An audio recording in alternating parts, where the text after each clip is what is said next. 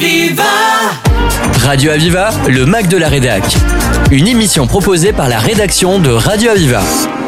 Pour l'inauguration d'une nouvelle alimentation électrique pour les avions ce samedi 10 mai à l'aéroport de Montpellier, Radio Aviva a rencontré Bruno Legrand, chef d'escale d'Air France, Bernard Cosmider, responsable de ITW GSE, premier fabricant mondial de convertisseurs 400 Hz pour alimenter les avions, ainsi que Christelle Assis, responsable banque des territoires. Bonjour et euh, bienvenue. Nous sommes à l'aéroport de, Montpellier Méditerranée ce matin et euh, on a eu la chance de voir un nouvel appareil qui est mis en place pour euh, les avions moyen courrier, long courrier, je pense, et qui va révolutionner ce qu'on va appeler l'économie in situ des avions qui vont arriver en escale. Donc là, on va céder la parole à un des responsables qui va nous expliquer le process. Bonjour, je suis Bruno Bruno Legrand, le chef d'escale Air France sur l'aéroport de, Montpellier. Euh, ce à quoi vous avez pu assister ce matin, c'est au, au, au, nouveau process de traitement de l'avion euh, pendant la touchée, en particulier sur l'aspect euh, euh vertueux écologiquement, euh, étant donné que nous avons remplacé des matériels ou des engins que nous utilisions jusqu'à présent pour les remplacer par des engins beaucoup plus propre et, et, à même de, de, participer à la décarbonation, qui est un souhait important, important pour notre compagnie aérienne. Donc à ce titre-là, euh, jusqu'à présent, quand un avion arrivait et euh, restait les 50 minutes qu'il est censé rester sur, euh, sur un aéroport, sur une plateforme, nous approchions dans un premier temps un groupe électrogène qui fonctionnait au fuel pour lui permettre de continuer à avoir de l'alimentation électrique. Alors le premier progrès, c'est qu'aujourd'hui, ce groupe électrogène, nous ne l'utilisons plus. Euh, il est remplacé par une prise 400 Hz, beaucoup plus propre puisqu'électrique totalement. Euh, ça, c'est une première chose. Et deuxièmement, euh, nous, chaque, chaque, chaque appareil, c'est un peu technique, mais en gros, pour résumer, est équipé de ce qu'on appelle un APU, un, un aircraft power unit, qui est un, un, troisième réacteur, on va dire, qui est dans la, qui est dans la, dans la, dans la queue de l'appareil, qui permet, entre autres, en l'occurrence, euh, c'est ce qu'on a vu aujourd'hui, de pouvoir euh, alimenter l'avion pendant la durée de la toucher en, en air conditionné. Et eh bien là aussi, euh, euh, le fait de pouvoir y brancher un nouvel appareil qu'on a qu'on a inauguré ce matin, on l'a testé bien avant, euh, qui s'appelle le PCA, le poste de, climatisation avion, nous permet de pouvoir couper l'APU euh, et donc euh, cet APU fonctionne au, au fuel, hein, euh, au, au, kérosène, euh, et de et de pouvoir euh, alimenter l'avion avec une source électrique qui alimente qui alimente ce PCA. Donc si je résume, un, un, un double bénéfice l'alimentation électrique qui n'est plus à base d'un groupe électrogène au fuel, et puis le maintien de de de de, de, de l'air climatisé à bord, qui ne se fait plus au travers d'un troisième réacteur auxiliaire dans la dans la queue de l'avion, mais d'une d'une d'une source électrique. En gros, pour vous donner un ordre d'idée, même si on sait que 90% de ce que dépense un avion en carburant, ça se fait en vol. Pour autant, il n'y a pas de petites économies écologiques. Euh, et, euh, et, tout ce qu'on peut gagner au sol, euh, eh bien, nous le prenons bien volontiers, vol après vol, plateforme après plateforme. En gros, pour vous donner un ordre d'idée, euh, euh, couper un APU pendant euh, pendant les 50 minutes de temps de transit de l'avion, ça représente entre 12 et 15 kilos de fuel économisé, environ 38 38 kilos de CO2. Voilà. Euh, et c'est c'est euh, petit, donc euh, vol après vol, toucher après toucher, que c'est quelque chose qui devient de plus en plus vertueux et que nous ne nous priverons pas bien, au contraire, d'utiliser au quotidien. On aimerait savoir si euh, le choix de Montpellier Méditerranée, c'est un choix raisonné, c'est un choix qui a été fait il y a longtemps. Est-ce que Montpellier est vraiment précurseur et, et, quelle est cette volonté après avoir fait des parkings couverts, euh, solaires et qui, qui, font économiser, je pense, beaucoup d'énergie aussi euh, Ce que je peux vous dire, c'est que euh, Montpellier est à ma connaissance le premier aéroport de province à se doter de province 1, à se doter d'un poste de climatisation avion que nous utilisons nous déjà dans nos opérations sur euh, l'aéroport de Charles de Gaulle. Alors, euh, on a bien compris que d'ici 2025, il y aurait huit postes, donc euh, huit escales, huit escales d'avions en simultané qui pourraient être mis en place. Est-ce que ça nécessite aussi d'avoir du matériel, comme on dit en spare, euh, parce que bon, c'est peut-être du matériel très fiable, mais est-ce que vous devez aussi avoir du matériel complémentaire au cas où pour pouvoir ravitailler un avion? Alors, je, rappelle à toutes fins utiles qu'il s'agit de matériel euh, propriété d'AMM hein, que nous utilisons. Donc, ils ont la gestion de la flotte, mais comme toute gestion d'une flotte d'engins de, et de matériel, en particulier aéronautique, on se doit d'avoir une robustesse dans les opérations. Et, j'imagine aisément que euh, AMM, en l'occurrence, euh, prévoira, euh, prévoira ce qu'il faut pour que nous puissions avoir une continuité dans la, dans la robustesse de nos opérations. Pour autant, même euh, si ce n'est pas le but, mais nous, compagnie aérienne, conservons euh, un groupe électrogène vraiment euh, en cas de en cas de panne totale d'électricité, par exemple, qui nous permettrait d'alimenter comme nous le faisions jusqu'à hier ou avant-hier. Voilà, le but n'est pas de l'utiliser, mais de, de, garantir à nos clients une, une robustesse de nos opérations et une ponctualité quoi qu'il arrive.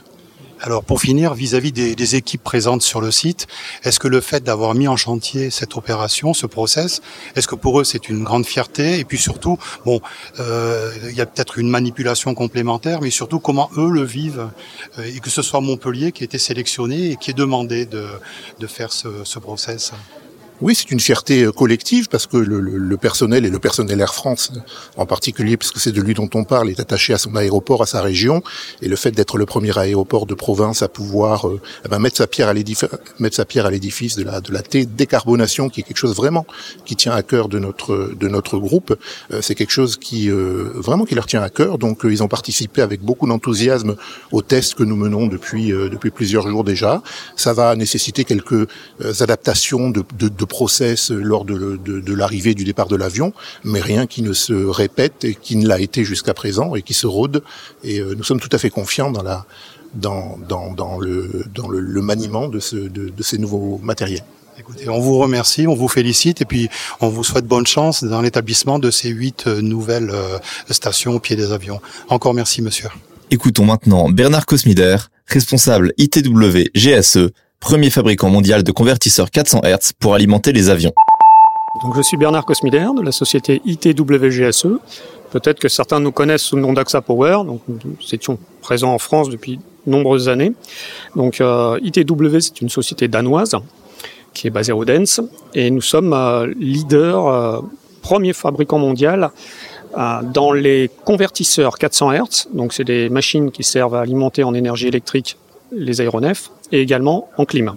Donc euh, aujourd'hui euh, sur l'aéroport de Montpellier, donc euh, nous avons fourni les machines. Donc c'était des machines fixes posées au sol, alimentées en énergie 50 Hz en amont par le réseau électrique de l'aéroport. Et donc nous nous convertissons cette énergie 50 Hz en énergie 400 Hz parce que le 400 Hz c'est l'énergie que l'avion a besoin pour fonctionner quand il est sur son aire de parking. Alors, ici, cette installation, donc, euh, je vous disais que c'était une machine qui est posée au sol, fixe, avec donc euh, une distribution qui est faite par des câbles sous la passerelle. Et en bout de passerelle, il y a un enrouleur de câbles un peu spécifique, avec des commandes pour faciliter la connexion à l'avion, c'est-à-dire que l'opérateur prend la prise dans sa main, il y a des boutons sur cette prise qui lui permettent de dérouler le câble, et donc, sans effort, sans trop d'effort, lui permet de raccorder l'aéronef. Une fois qu'il a raccordé l'aéronef, l'aéronef arrête son APU et donc arrête de consommer du kérosène euh, pour rien sur l'aire de parking. Et c'est nous qui fournissons l'énergie euh, que l'avion a besoin. Est-ce que, l'équipage, les, pilotes, etc., euh, est-ce qu'il y a une différence pour eux, le fait de faire cette peut-être cette nouvelle manipulation? Est-ce qu'il y a quelque chose de différent pour eux ou pas du tout? La finalité est la même. Hein alors, il n'y a aucune différence pour euh, l'exploitant de l'avion ni pour l'exploitant de la piste. Parce qu'avant, ils utilisaient un groupe diesel. Imaginez un groupe électrogène qui était au nez de l'avion.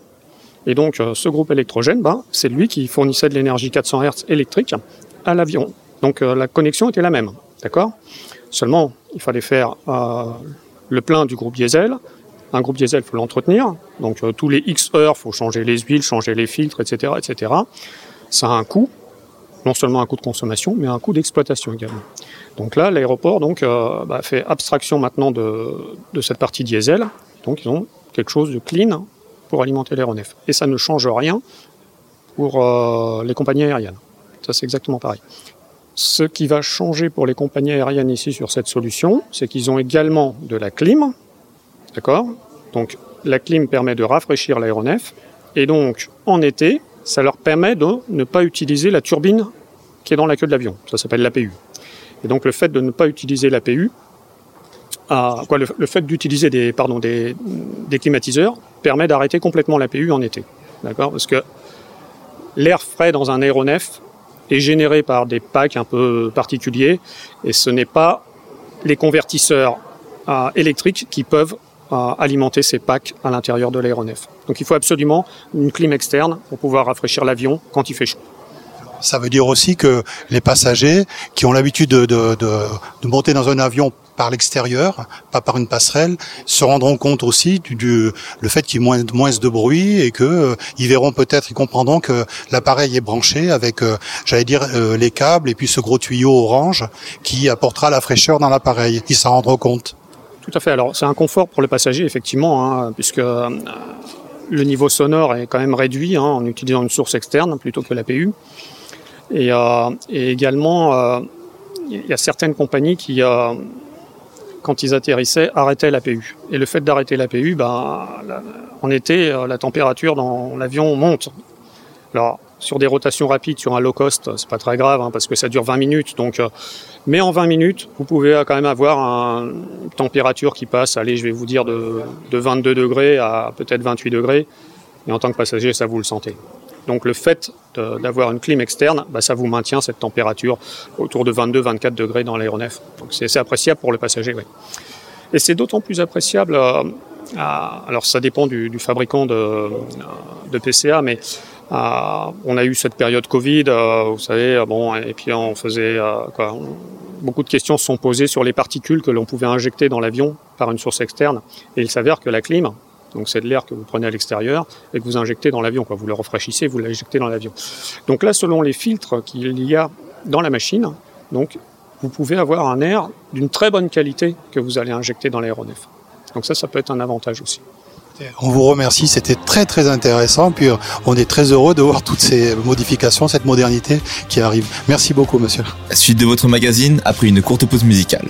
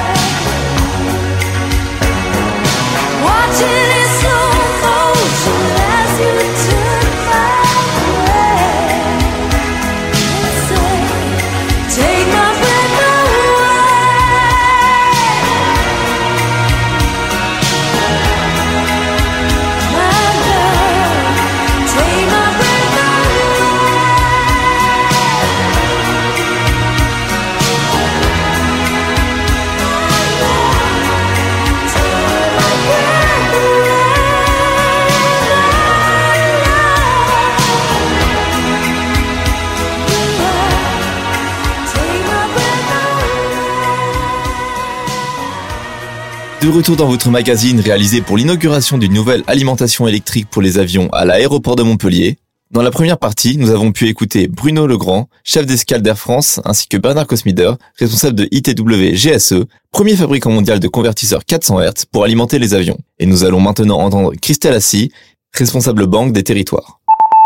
Bonjour, euh, donc je suis effectivement Christelle Assier, directrice régionale adjointe de la Banque des Territoires en Occitanie. Euh, la Banque des Territoires, peut-être en deux mots pour que ce soit clair pour euh, pour tout le monde. Donc c'est une direction du groupe Caisse des donc qui, qui, qui intervient en fait spécifiquement sur les territoires, un peu partout en France et notamment en Occitanie, auprès des acteurs que sont les collectivités territoriales, les bailleurs sociaux, les notaires, professions juridiques et les acteurs économiques au sens large comme par exemple l'aéroport de Montpellier. Alors comment on intervient auprès de ces différents acteurs? Euh, C'est assez simple, on a essentiellement trois modes d'intervention. Euh, le premier, c'est de l'ingénierie. Donc, on apporte avec euh, nos équipes hein, qu'on a en région, les équipes qu'on peut avoir à Paris, et aussi du cofinancement d'études parfois, de l'ingénierie projet pour aider le projet en fait à sortir et pour qu'ensuite ça devienne pour passer quelque part de l'idée au projet et qu'on puisse après apporter du financement au projet. Et, ensuite, on peut intervenir soit en prêt, donc auprès, là, là en l'occurrence sur l'aéroport de Montpellier, c'est comme ça qu'on est intervenu, euh, soit en investissant des fonds propres, c'est ce que je disais, dans des structures privées qui portent différents types de projets. Euh, et aujourd'hui, très clairement, la transformation euh, écologique, énergétique du pays, c'est la priorité pour tout le monde et c'est notre priorité stratégique numéro une en Occitanie comme partout en France. Euh, donc c'est pour ça qu'on a accompagné euh, tout naturellement ce projet euh, d'électrification des opérations au sol de l'aéroport de Montpellier. Alors, est-ce que votre établissement est situé à Montpellier ou, alors est, est, diffuse sur l'Occitanie, voire la France entière S'il y a des personnes qui nous écoutent aujourd'hui et qui seraient intéressées de, faire des financements ou des prêts? Alors, euh, la Banque des Territoires, en fait, elle est, euh, elle a, il y a une direction à Paris, bien évidemment, hein, mais sa volonté au directeur général quand il l'a créé en 2018, donc c'est assez récent à l'échelle du groupe euh, Caisse des dépôts, c'était d'être au plus près des territoires.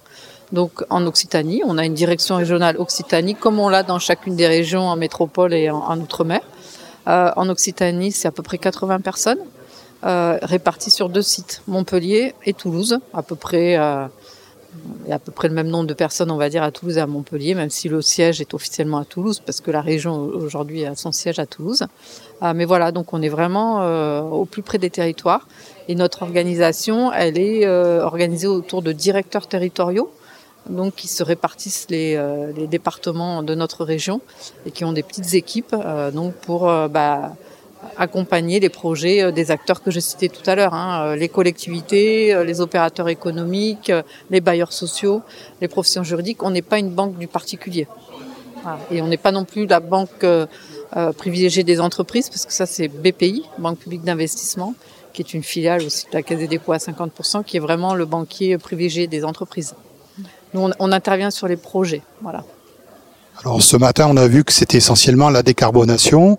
Est-ce que vous pouvez nous dire ou si vous avez déjà travaillé sur des dossiers qui sont finis, qui sont des dossiers achevés et qui tournent? Est-ce que vous pouvez nous citer euh, ce que votre établissement a mis en œuvre peut-être il y a quelques années pour aussi travailler sur l'écologie euh, ou sur d'autres systèmes? Je vais parler peut-être de projets dans la région euh, parce que ce sera plus parlant pour tout le monde.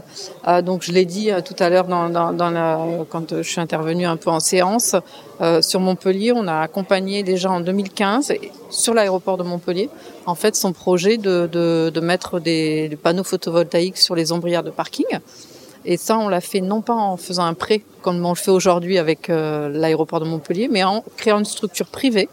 Je ne sais plus si c'était une SCI ou une SAS, mais peu importe dans laquelle nous avons mis les fonds propres aux côtés de Énergie du Sud, qui est une filiale privée du groupe CERM, en fait, de Montpellier.